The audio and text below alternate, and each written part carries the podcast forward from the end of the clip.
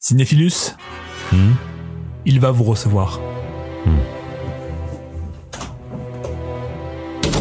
Comment se porte votre voix? Comment? Oh, question de patience.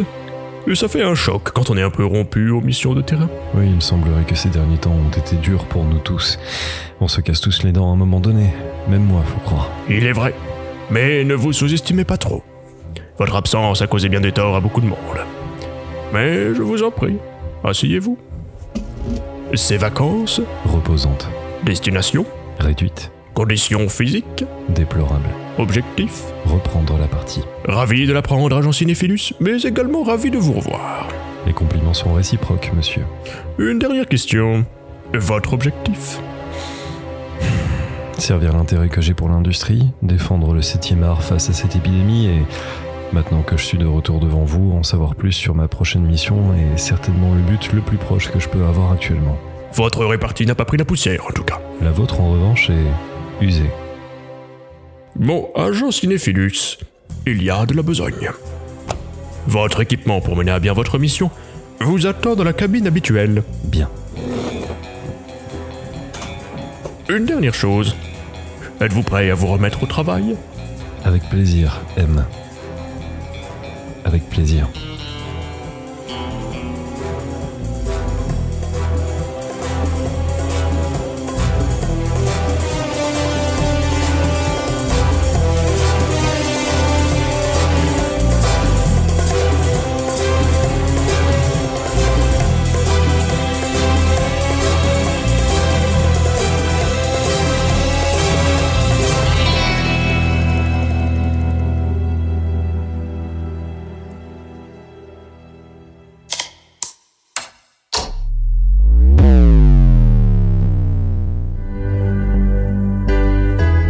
À l'heure où j'écris ces lignes, la situation qu'on connaît culturellement parlant est assez particulière.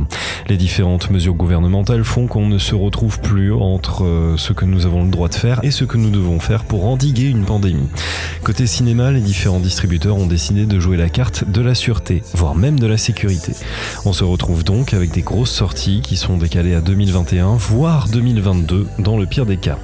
Sauf que, mesdames et messieurs, un film a prouvé à tout le monde que c'était possible de tenir le calendrier, de regarder un virus droit dans les yeux et en prouvant également qu'on peut remplir les salles. Curieux, surtout quand il s'agit d'un film d'espionnage. Et c'est dans ce climat légèrement tendu qu'un distributeur a récemment annoncé, via un communiqué, soutenir les salles pendant les fêtes de fin d'année en ne déprogrammant tout simplement pas ses sorties. Enfin, ça c'était jusqu'à il y a maintenant quelques jours, sauf que la situation a bien changé depuis. Mais il y a quelques mois, en remontant un peu dans le passé, parmi toutes ces sorties, justement, on retrouve un certain agent secret au service de Sa Majesté qui revient pour un dernier tour de piste à l'occasion de Mourir peut attendre. Pourquoi, jusqu'à la sortie de ce film-là, nous allons revenir ensemble sur l'ère Daniel Craig et rétablir deux, trois vérités au passage. Et maintenant que vous connaissez tous la chanson, bonjour à tous, ici Cinéphilus, Monsieur Cinéphilus. Et aujourd'hui dans la péloche, on revient ensemble sur Casino Royale, réalisé par Martin Campbell.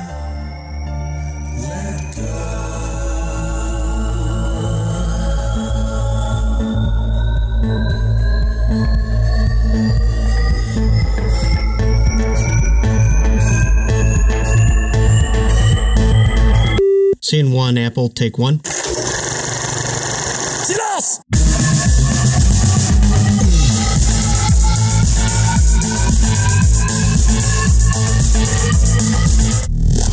Et juste avant de commencer, permettez-moi de vous servir un peu de contexte. Je crois que pour vous, c'est au shaker et pas à la cuillère, c'est bien ça?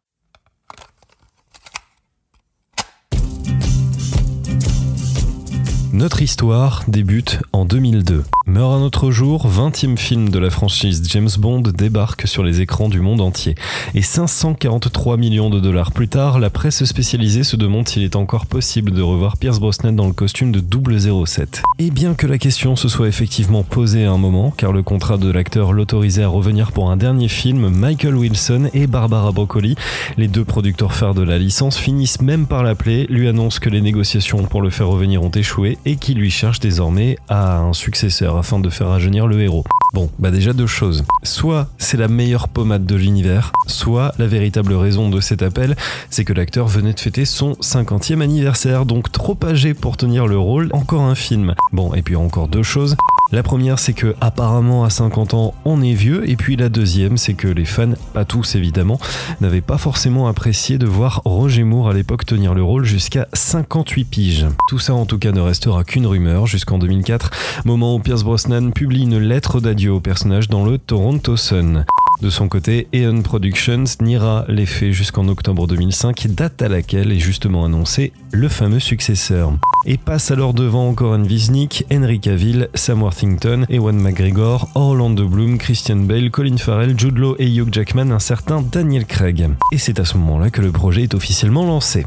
Le film se basera sur le roman éponyme de Ian Fleming qui, pour l'anecdote, a failli voir le jour dans les années 90 par un certain Quentin Tarantino, sauf que cette année-là arrivait sur les écrans GoldenEye. Cutie ne lâchera finalement pas l'affaire jusqu'en 2003, et puis finalement en ayant eu bien ras-le-bol, une poignée de main plus tard en guise de « faut que tu nous lâches les pompes maintenant, Quentin », les producteurs finiront par annoncer derrière la caméra Martin Campbell, Martin Campbell qui avait d'ailleurs justement réalisé à l'époque GoldenEye. Et maintenant que vous savez tout, place à l'histoire.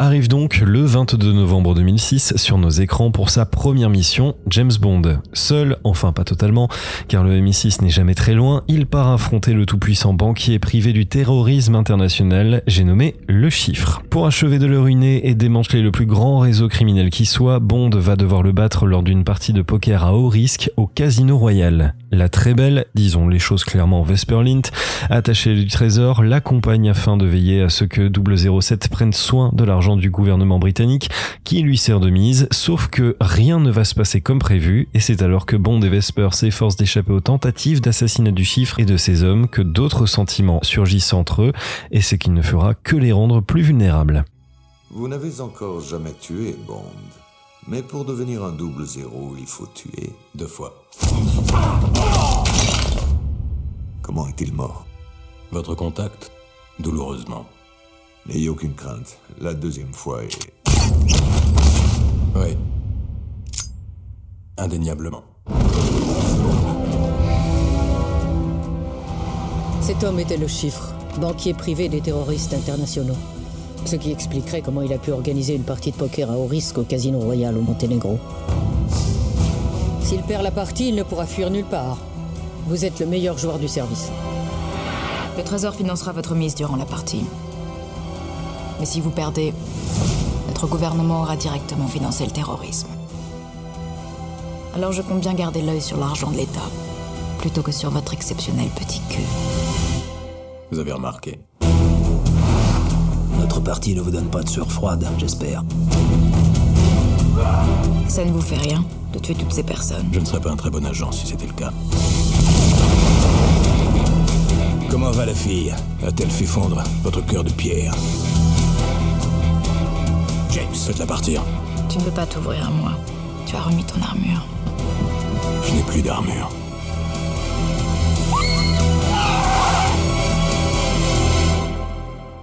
Tu me l'as arraché. Quoi qu'il reste de moi. Quoi que je sois.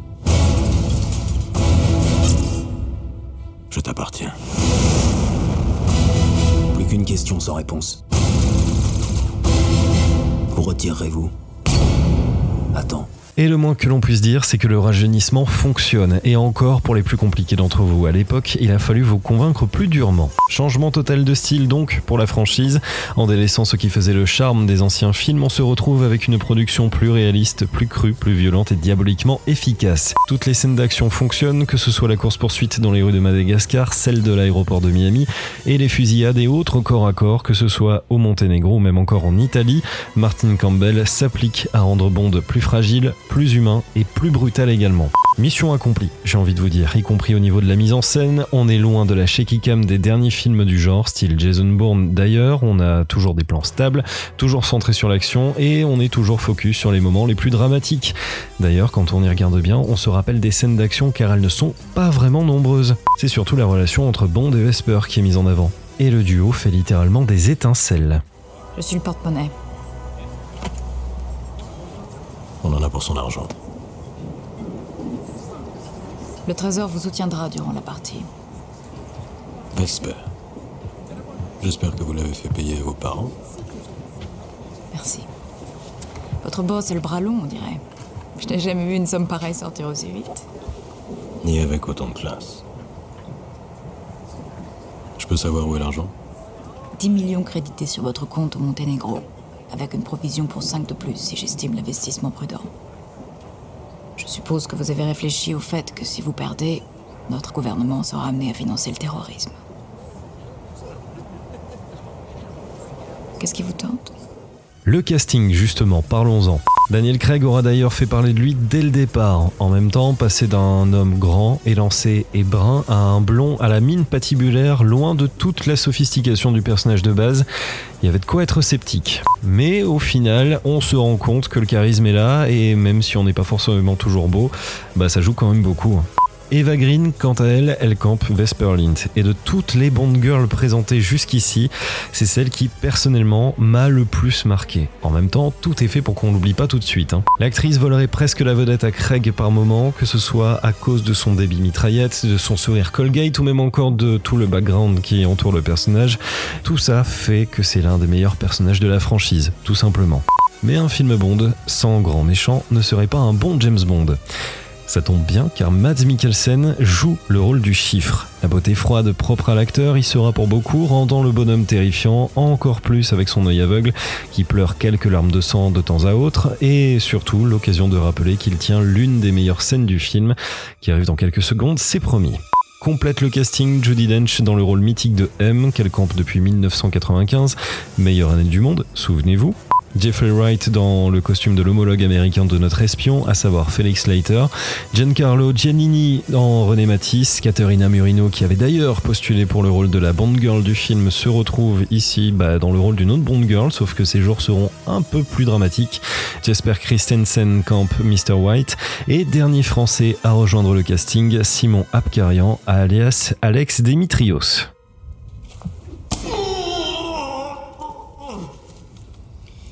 Entre nous, je n'ai jamais compris tous ces supplices élaborés. Il n'est rien de plus aisé que de faire souffrir un homme jusqu'au point de non-retour. Et bien sûr, à la douleur subite s'ajoute le fait que l'on sait que si on ne se soumet pas assez vite, on ne sera peut-être même plus identifiable en tant qu'homme.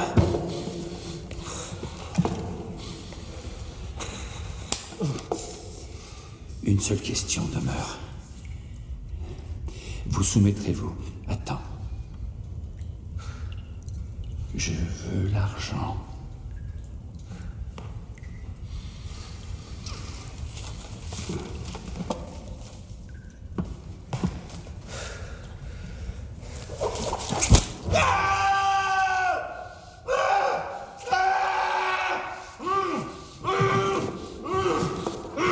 Mademoiselle Lint va me donner le si ce n'est déjà fait.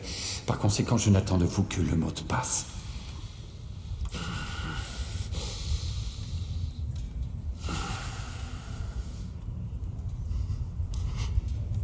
Le mot de passe, je vous prie.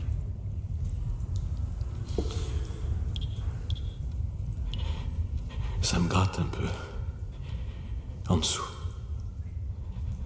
Vous voulez bien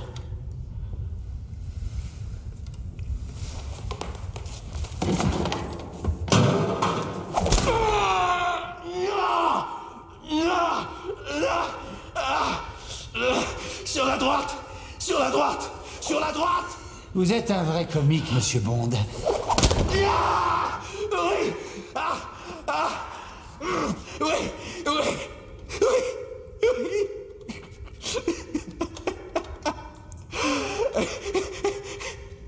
Maintenant, le monde entier saura que c'est en me grattant les couilles que vous êtes mort.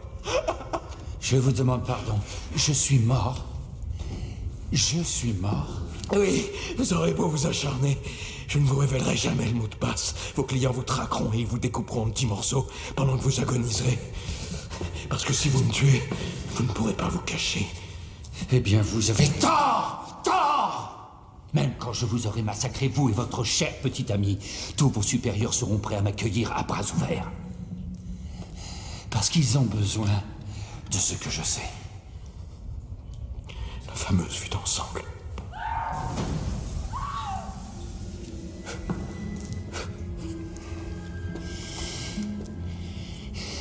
Donnez-moi le mot de passe. Et je promets de la laisser vivre. Allez. Et je la relâcherai peut-être en un seul morceau.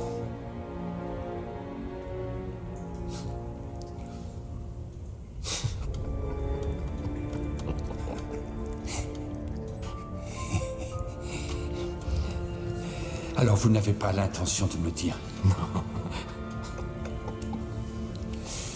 Dans ce cas, je crois.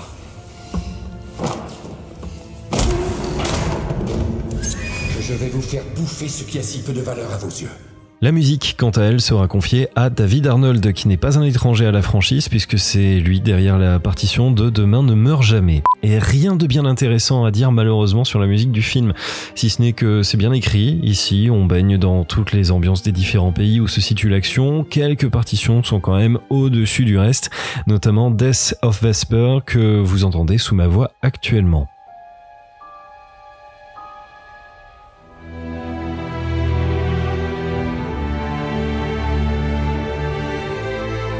Mais un bon James Bond ne serait rien également sans un bon générique. Et pour ce renouveau, quoi de mieux qu'un thème qui change radicalement du genre? Oui, je roule. Et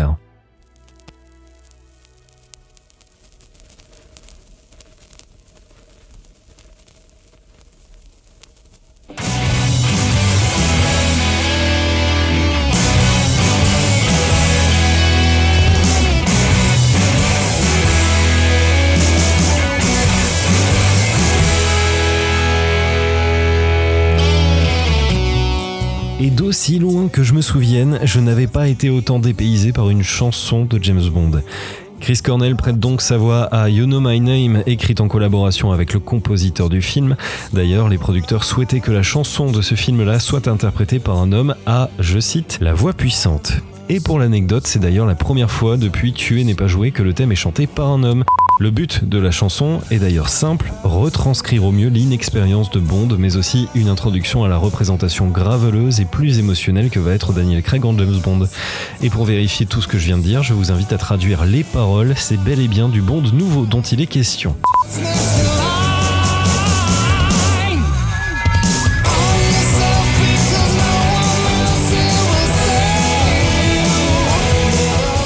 La carrière du titre ne s'arrête bien évidemment pas à ce film-là, puisque le single va être nommé aux Grammys, il va recevoir un Satellite Awards, apparaîtra dans l'album solo du chanteur que je vous encourage chaudement à écouter. L'album s'appelle Carry On et il est disponible absolument partout à un très bon prix, aussi bien en CD qu'en vinyle, donc foncez. Et je pense que niveau hommage au chanteur qui nous a quitté en mai 2017, on va lever notre petit verre et puis on va monter le son un petit peu plus fort, s'il vous plaît.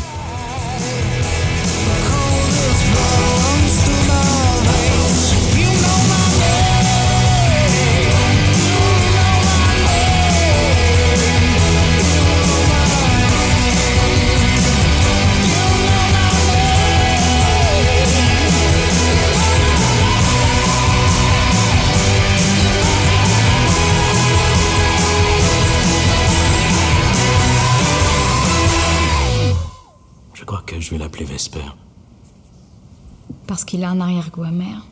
Non. Parce qu'une fois qu'on l'a goûté, on n'a envie de rien d'autre. Casino Royale marque donc le début d'une nouvelle ère à tous les niveaux. Mais au niveau du box-office, ça donne des résultats d'ailleurs surprenants. Comme d'habitude, on va pas s'attarder sur les notes attribuées au film, mais sur les chiffres, et ils sont bons. Ils sont très bons même. Sur le territoire américain, il rapportera un peu plus de 167 millions de dollars. Dans nos salles, Daniel Craig ne séduira pas moins de 3 164 000 spectateurs pour arriver à un total de 599 millions de billets verts et quelques bricoles. Ce qui est largement convaincant pour dire trois choses. La première, c'est que le physique d'un acteur n'est pas forcément un gage d'échec prématuré. La seconde, c'est que peu importe qui endossera le smoking de l'espion, l'important c'est ce que les producteurs en feront. Et enfin, la dernière chose, c'est que perturber les habitudes des spectateurs a parfois du bon. Car même si la traditionnelle séquence du canon n'est pas là, les gadgets également, le film aura eu au moins le mérite de nous proposer une œuvre qui gagne en profondeur, s'offrant même le luxe de devenir indispensable pour garder de l'intérêt, aussi bien pour le grand public que pour les futurs initiés. Et je peux vous garantir que bébé cinéphilus à 11 ans au CGR de Blagnac n'oubliera jamais ce qu'il a vu ce jour-là.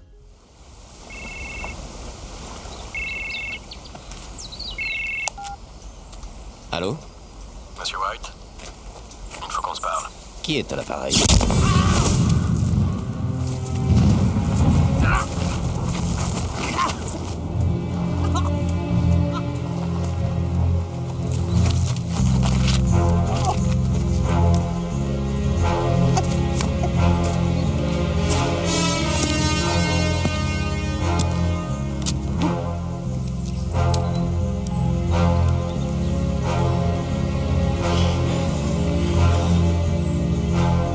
Je m'appelle Bond. James Bond.